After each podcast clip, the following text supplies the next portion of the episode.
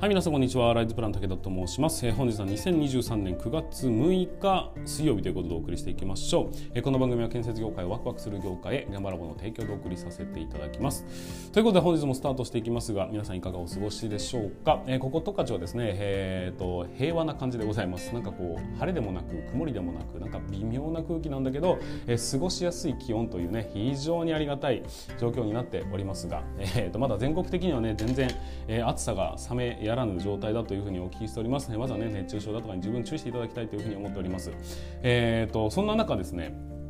えーと、この音声配信につきまして、え、ちょっと一歩だけ進化させていただきました。それは何って、えーと、コメントだとかを書くってことが今のところは、ま、できなかったわけじゃないんですよ。だけど Spotify だとコメント書くことができるよねっていう状況だったんだけどそれ以外はできなかったんです。ですが、え、この度 Wavebox という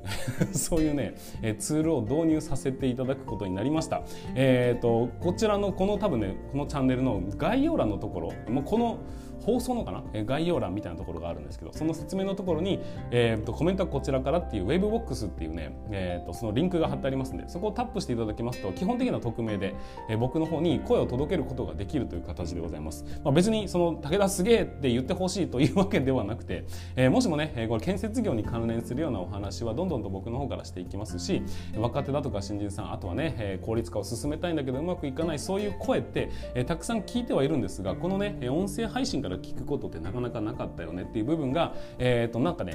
言葉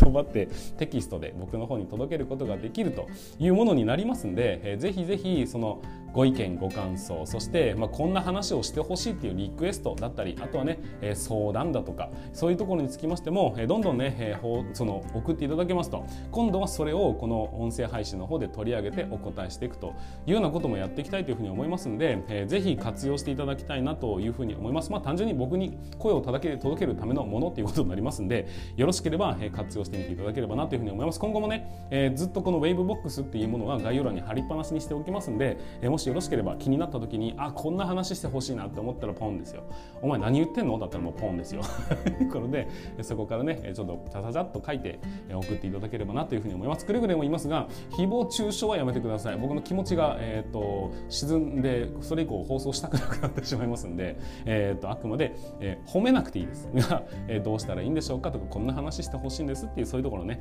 えー、ぜひぜひ、えーと、書いていただけますと嬉しいなっていうふうに思いますのでよろしくお願いいたします。はいということで本日もスタートしていきますが準備の方よろしいでしょうか？それでは今日も行ってみましょう。立ち入り禁止の向こう側へ行ってみましょう。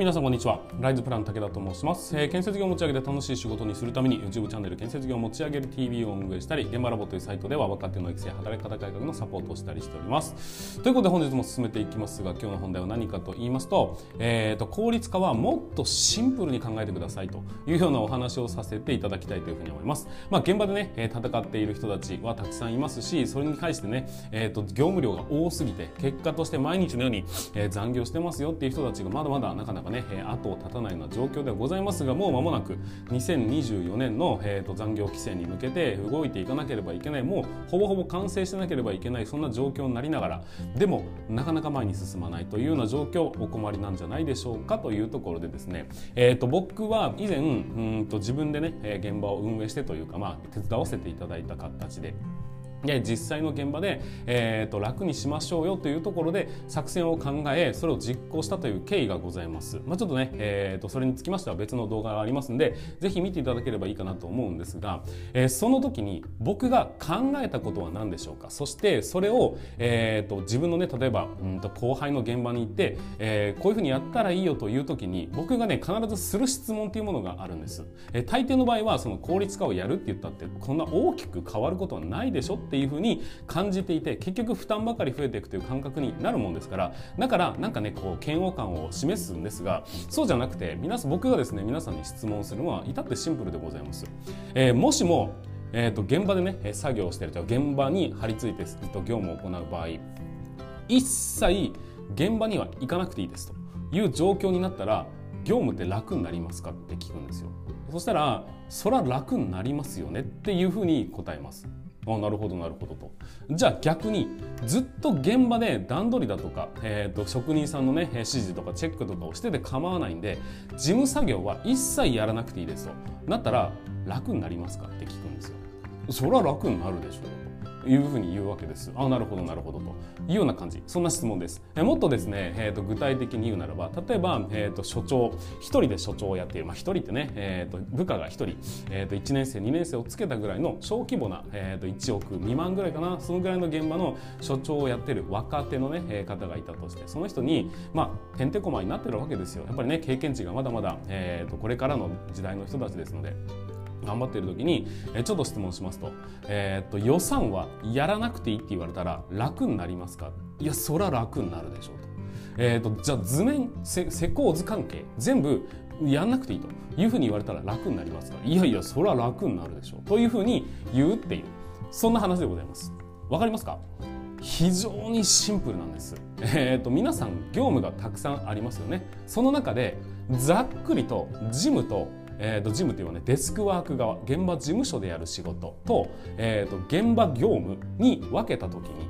どっちかえーと、なくなったらそれは楽になりますよねと。いうようなところです。でもそれを分けることなんてできないだろう。だって関連性があるからっていう話をするんでなかなか前に進まないんです。でもね、えーと、だから無理だから無理。っていうふうに考えていくと結局どんな作戦も前には進むことはないんです。単純な話こうやったら楽になりますよね。っていうふうにもしも考えることができたならばこのシンプルな考え方ができたならばあとはどうやったら実行できるのかっていうところに思いっきり頭を向けてみてほしいんです。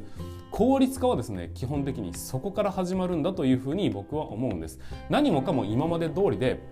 え、例えば事務も、えー、で その事務ワークも、え、現場作業もそして予算も工程も施工図も今まで全部やらなければいけないという状況だった。ところがこれはやらなくていいよって言われて一番楽になるところってどこですかっていうのを単純にまずは考えてみてください。一切現場に出なくてもいいことが楽だっていうふうに考えるならばおそらくデスクワークが向いてる人なのかもしれません、え、デスクワークなんかいらないと。もう現場にずっと出てるんであればそれはそれで楽です。それなら多分現場ワークに向いてるるのかもしれないんですまあ向き不向きはあると思うんですけどもいずれにせよ何か削除されると楽になるところってありますよねっていうところがもしも思いついたならばそこをシンプルに考えて思いついたならばそこをじゃあ実現するためにはどうしたらいいのかっていうところに本気で頭を動かすというのが基本的な考え方だというのを理解していただきたいと思うんです。あのこうやったら楽になるこうやああやったら楽になるっていうのが何かうんと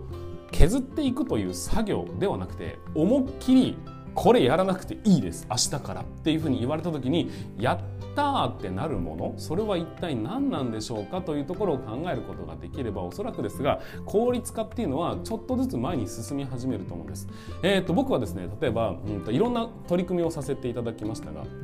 ターゲットとして考えてたのはいくつかあるんです。例えば朝